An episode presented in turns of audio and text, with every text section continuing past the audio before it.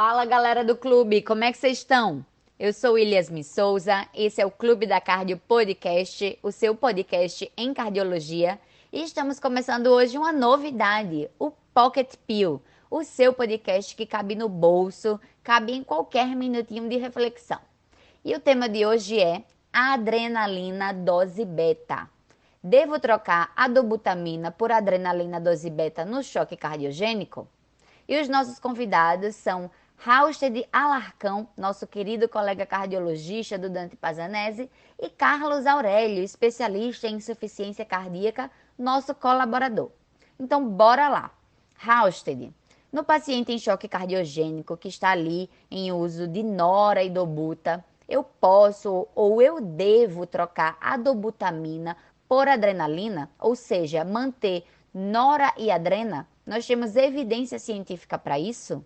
Ô, minha grande amiga, é que essa comparação que você quer responder, ela não existe essa evidência. O que foi comparado nos, nos trials, mesmo você olhando todos eles, o que você consegue observar? Que a adrenalina foi comparada versus a noradrenalina no choque cardiogênico como primeira droga, e aí realmente mostrou mais efeito colateral.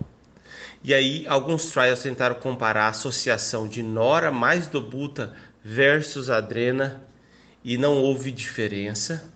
Mas quando a gente fala inotrópico, aí a comparação nunca foi dobuta versus adrena. A, compara a comparação era sempre dobuta versus milrinone, dobuta versus levosimendan.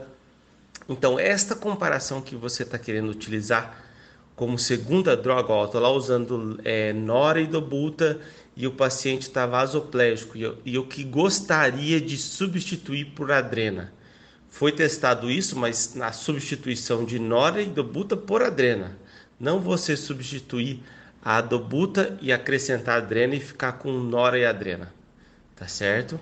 A gente sabe da plausibilidade, a gente sabe que é feito empiricamente e tem muita, é, assim, assim, analisando a fisiopatologia da doença, tem o porquê, principalmente na parte de a dobutamina ter esse efeito vasodilatador, mas os estudos no choque cardiogênico que tentaram usar o inotrópico, aí a comparação foi inotrópico direto versus inotrópico direto. Milrinona versus dobuta, levosimendan versus dobuta, dopa versus dobuta, tá certo? E não uma droga é, vasopressora que tem um efeito adicional inotrópico, como a do butamina versus adrenalina. Então, talvez eu acho que você vai ficar nesse cenário é, sem a resposta assim por diretriz dessa mudança. Então, realmente assim, a gente sabe que no choque vasoplégico é nora, depois a vasopressina.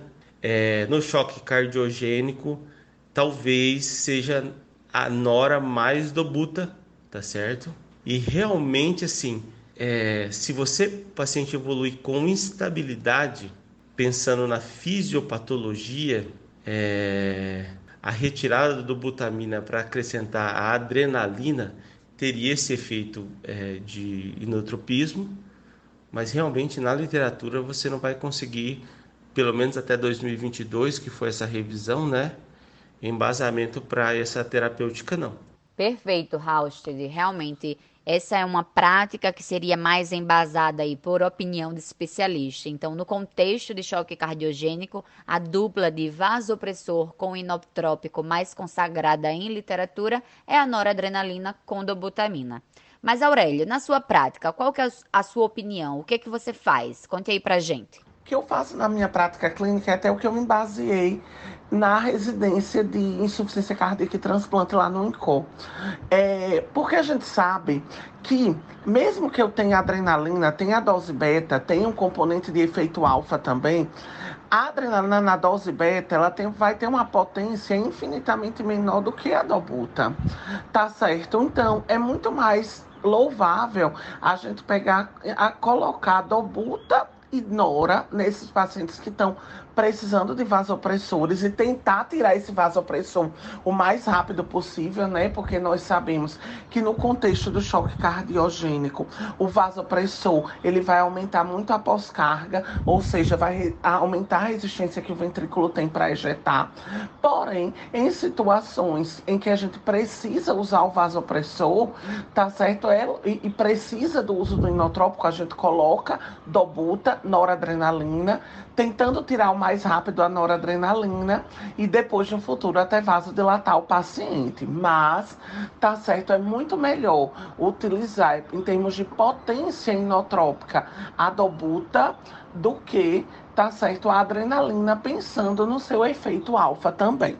Se você que está nos escutando ainda não se situou no porquê dessa nossa discussão, alguns centros no contexto do paciente em choque cardiogênico, fazem a troca da dobutamina pela adrenalina dose beta naqueles pacientes que estão necessitando de um vasopressor, a noradrenalina, em dose alta, normalmente acima de 0,3 microgramas quilo por minuto.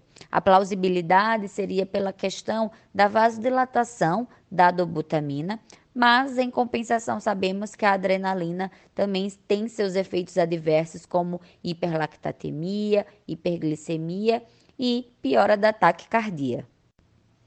Então, depois do nosso levantamento aí bibliográfico, nós percebemos que essa troca é baseada em opinião de especialista e na plausibilidade do mecanismo de ação das drogas. Eu espero que vocês tenham gostado desse primeiro episódio do Pocket Pill do Clube da Cardio. Nos sigam nas redes sociais, arroba Clube da Cardio, arroba Clube da Cardio Podcast. E até a próxima. Um beijo e tchau, tchau.